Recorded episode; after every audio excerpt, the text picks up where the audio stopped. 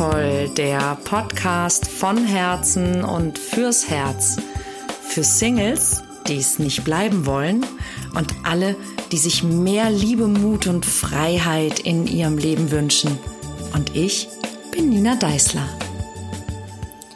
Und da bin ich wieder mit einer neuen Folge des Kontaktvoll Podcasts und es geht nochmal um das Thema Flirten. In der letzten Folge ging es ja darum, was ist ein Flirt in meiner Welt und warum solltest du unbedingt flirten.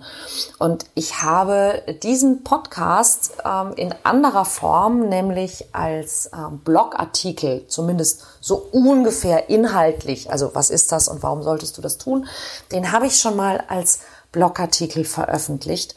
Und ich habe darauf eine Reaktion bekommen, die ich unbedingt mit dir teilen wollte, weil die finde ich ganz, ganz, ganz wichtig, wenn du flirten möchtest, um anderen Menschen ein gutes Gefühl zu vermitteln. In diesem Blogartikel stand letztlich nichts anderes als das, was ich dir in der letzten Folge erzählt habe. Und es gab eine, ich nehme an, Frau, die mir daraufhin folgenden Kommentar geschrieben hat. Finden Sie wirklich, dass Sie in der heutigen Zeit noch jemandem zum Flirt animieren sollten? Das ist doch der Aufruf zu sexuellen Übergriffen schlechthin. Vielleicht sollten Sie stattdessen Seminare anbieten, in denen mal Zurückhaltung gerade für Männer gelehrt wird. Sie als Frau sollten das doch verstehen. Wir sind im Jahr 2018 und die Zeit der Männer ist hoffentlich vorbei, wenn man doch endlich eine Geburtenkontrolle für Geschlechter einführen würde. Warum lese ich dir das vor? Ähm, ich lese dir das vor, weil du daran sehen kannst, dass du selbst mit den besten Absichten, jemandem ein gutes Gefühl zu vermitteln, an Menschen kommen kannst, die so verletzt sind, dass sie so verbittert sind, dass es ganz egal ist, wie sehr du dich bemühst und wie freundlich und offen und wohlmeinend du bist, dass du sehr heftige und sehr, mm, das englische Wort ist inappropriate, wie sagt man auf Deutsch, überzogene und, und unpassende ähm, Reaktionen darauf bekommst. Und es hat nichts mit dir zu tun, sondern es hat zu tun mit diesem Menschen und mit der Welt, in der dieser Mensch lebt. Und dieser Mensch lebt offensichtlich in einer Welt, in der Männer was ganz, ganz Schreckliches sind. Ja? Ich lebe in einer, in, einer, in einer Welt, in der Männer was ganz, ganz Tolles sind. Ja? Und ich mag Männer und ich habe nicht das Gefühl, dass man Männer Zurückhaltung lehren sollte. Es gibt natürlich Männer, die sich nicht zurückhalten ja? und die vielleicht auch Grenzen überschreiten und die nicht wissen, wie man sich benimmt. Ja, also die ganze Geschichte mit MeToo, um Gottes Willen, ja, das ist schrecklich. Nur ein Mann, der, der einer Frau, keine Ahnung, der einer Frau an Arsch fasst, nur weil sie einen Minirock trägt, das ist kein Sexist. Das ist ein Wichser. Ja, ein Mann, der im, im Arbeitskontext Frauen unter Druck setzt und benutzt und sie, sie bedroht, ja, nach dem Motto, ähm, entweder du erfüllst meine sexuellen Bedürfnisse oder du hast keinen Job mehr, der ist kein, kein Sexist, sondern der ist einfach ein furchtbarer, schrecklicher Mensch.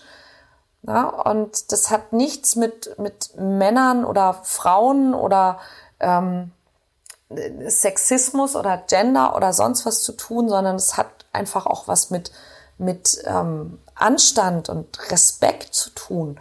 Doch genau wie wir Frauen Respekt verdient haben ja, vor, von Männern und auch von anderen Frauen.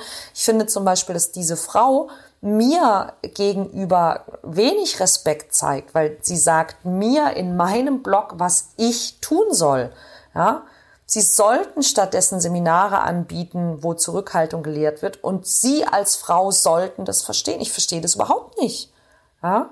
Ich verstehe das wirklich überhaupt nicht, weil in meiner Welt sehe ich unglaublich viele Männer, die kreuzunglücklich sind, weil sie sich immer zurückhalten, weil sie schon nicht mehr wissen, wie sie es denn machen sollen, ja, wie sie denn einer Frau zeigen dürfen, dass sie Interesse haben. Und ich sehe eine Menge Frauen, die sich einen Partner wünschen und nicht wissen, was sie machen sollen, weil die Männer so zurückhaltend sind. Ja, und weil wir alle irgendwie mit diesem ganzen Thema so, ja, mega überfordert sind irgendwie, ja dieses, ja, was dürfen wir denn noch und was nicht und was ist denn schon, ja, was ist noch charmant und was ist schon chauvinistisch und wie zeige ich Interesse, ohne dass es billig ist, ja, wie werde ich denn möglicherweise vielleicht auch jemanden los? Und das ist der Grund, warum ich diese Seminare gebe, weil ich eben nicht daran glaube, dass wir ohne Liebe leben sollten und ich glaube auch nicht daran, dass wir ohne ohne Erotik und ohne Spaß und ohne Lust und ähm, ohne, ohne ein lustvolles Miteinander leben sollten. Ja, weil das mit zu den schönsten Dingen gehört, die uns als erwachsene Menschen frei und offen stehen. Mm. Und ich möchte dir eine kleine Geschichte dazu erzählen, weil ich die so großartig finde. Ich gebe ja nun inzwischen seit über 15 Jahren Seminare und ich gebe eben auch Seminare übers Flirten. Ich habe zwei Seminare zum Thema Flirten. Das eine Seminar heißt Komm in Kontakt, wo es eben darum geht, wie nehme ich den Kontakt auf. Und das zweite ähm, heißt Menschen verzaubern und da geht es darum, was mache ich denn, nachdem ich Hallo gesagt habe. Also das, das Gespräch. So, wie kann ich Gespräche führen, dass so das Knistern auch einfach geweckt wird, wenn ich das möchte. Oder wie komme ich auch wieder raus aus der Nummer, wenn ich es möchte. Ja? Und in einem dieser Seminare hat mal eine Teilnehmerin zu mir gesagt, Mensch, Nina, also ich verstehe ja, was du uns da erklärst, ja, also dass man im Alltag auch flirten und Kontakt aufnehmen soll, so wie ich das in der letzten Folge eben erklärt habe, ähm, und dass das mit dem Flirten unverbindlich sein soll und das Spiel und der Spaß und so. Aber weißt du, für mich ist das, also ich bin seit vier Jahren Single und ich wünsche mir einen Partner. Und für mich ist das, als würdest du mir sagen, ich soll mit meinem Essen spielen. Aber ich habe so einen Hunger ich will nicht mit meinem Essen spielen. Ähm, und ich muss wirklich, das ist schon eine Weile her und ich, das hat sich so eingebrannt bei mir, weil das so ein, so ein super guter Vergleich ist. Ja, ähm, der ist so geil, weil ich kann mit diesem Vergleich so viel anfangen. Nicht nur, weil ich auch gerne esse, ähm, sondern weil ich den so eindrücklich finde. Ja, es ist einfach sau schwer, nicht bedürftig zu sein, was dich so unsexy macht, wenn du Bedürfnisse hast. Und du kannst ja nicht keine Bedürfnisse haben. Ja? Ähm, und deshalb verstehe ich das. Ja? Und ich sage dir Folgendes. Warum solltest du flirten? Ja? Der erste Grund ist, wer richtig Hunger hat, der isst alles. Ja, wenn du, wenn du richtig, richtig Hunger hast, ja, wenn du wirklich so, ich kenne das von mir, wenn ich irgendwie ähm, von Seminaren oder so nach Hause fahre und ich war im Hotel und an den Bahnhöfen gibt's ja meistens nichts Gescheites zu essen und dann ist es noch so, dass ich denke so, äh, jetzt irgendwie so ein blödes Brötchen, nee, das finde ich doof. Und, und dann steige ich in den Zug und vielleicht dauert die Zugfahrt vier, fünf Stunden und ich merke, ich kriege immer mehr Hunger und ich kriege immer mehr Hunger. Ich habe nichts Gescheites dabei. Irgendwann habe ich so einen Hunger, dass ich alles esse. Ja, dann gehe ich auch ins Bordrestaurant und und dann esse ich auch irgendwas, was ich vielleicht sonst nicht essen würde. Ja, oder ich hole mir dann am Bahnhof noch irgendwas, was ich sonst nie essen würde, einfach weil ich so einen Hunger habe. Und genau so ist es, wenn du wenn du eben dir einen Partner wünschst, ja, und, und du bist, du hast halt so starke Sehnsucht, ja, und du bist bedürftig. Du würdest alles nehmen oder fast alles. Beziehungsweise du, du senkst deine, deine Standards. Ja, du gibst dich auch mit Dingen zufrieden, mit denen du eigentlich nicht superglücklich bist, die eigentlich nicht das sind, was du wirklich willst. Und der Flirt, der Flirt ist im übertragenen Sinne sowas wie eine Kostprobe. Ja, so, es gibt in Restaurants gibt sowas wie den Gruß aus der Küche, ja, das Amuse-Bouche oder das Amuse-Gueule, ja, sowas Kleines, so wie Tapas. Du wirst davon zwar nicht satt, aber du hast schon mal was im Mund, ja, du hast was zum Probieren, du hast was zum Kauen, du hast schon mal was im Magen und du bekommst so einen ersten Eindruck von dem, was dich dort beim Hauptgericht erwarten würde. Und jetzt stell dir vor, du, du bekommst was, was dir überhaupt nicht schmeckt. Würdest du dann das ganze Menü bestellen? Ja, wahrscheinlich nicht. Und jetzt stell dir vor, du würdest eben jeden Tag die Möglichkeit haben, so eine Probiertour zu machen. Ja, alle Restaurants der Stadt bieten dir an, dass du überall so eine kleine Kostprobe haben kannst. Du kannst überall so, so einen Gruß aus der Küche kriegen. Und dann würdest du doch wahrscheinlich ziemlich schnell deine Lieblingsrestaurants finden, oder? Und wahrscheinlich, wenn du dich durchprobiert hast und ähm, weißt, was, was dir schmeckt und wo es das gibt und wie du das bekommst, was dir schmeckt, würdest du auch nicht mehr alles nehmen, oder? Du würdest nicht mehr alles essen, was man dir vorsetzt. Du wärst nicht mehr dankbar dafür, wenn dir irgendjemand seine Reste anbietet, ja, und du würdest einen besseren Geschmack haben und du würdest eben nicht mehr alles nehmen. Und nicht nur die Teilnehmerin, die dir damals die Frage gestellt hat, der ganze Kurs hat sich über diesen Vergleich amüsiert und ich hoffe, du hast dich auch über diesen Vergleich amüsiert und kannst das auf das Flirten im Alltag übertragen. Ja, weil vielleicht fällt es dir ja auch schwer, unverbindlich und leicht zu spielen, weil du eben nicht unverbindlich sein möchtest.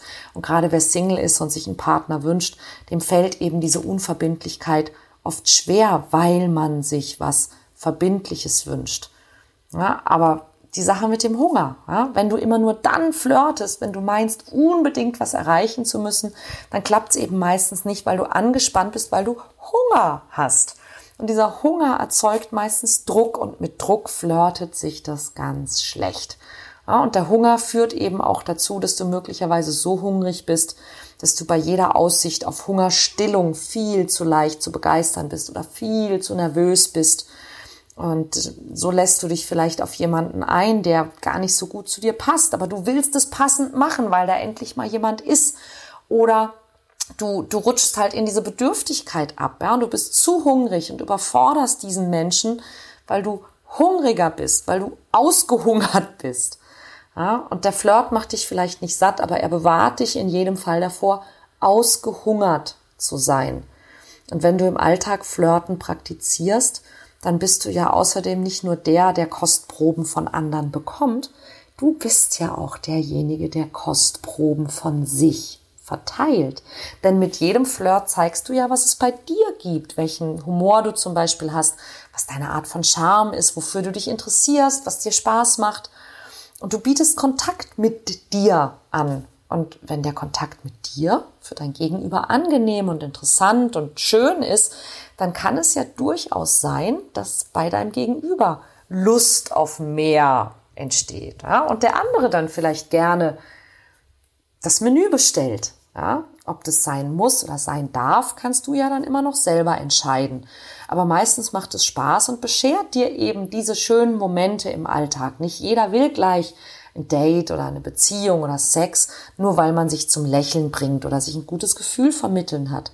Und das bringt mich in meiner so seltsamen Welt zu der Frage, ähm, ob ich denn noch im Alltag flirten sollte, wo ich doch verheiratet bin. Und ich würde jedem Menschen, auch und gerade denen, die in glücklichen Beziehungen sind, empfehlen, im Alltag zu flirten. Denn beim Flirt geht es ja erstmal um dieses gute Gefühl. Und wenn du ein gutes Gefühl hast, dann fühlst du dich bestätigt und attraktiv.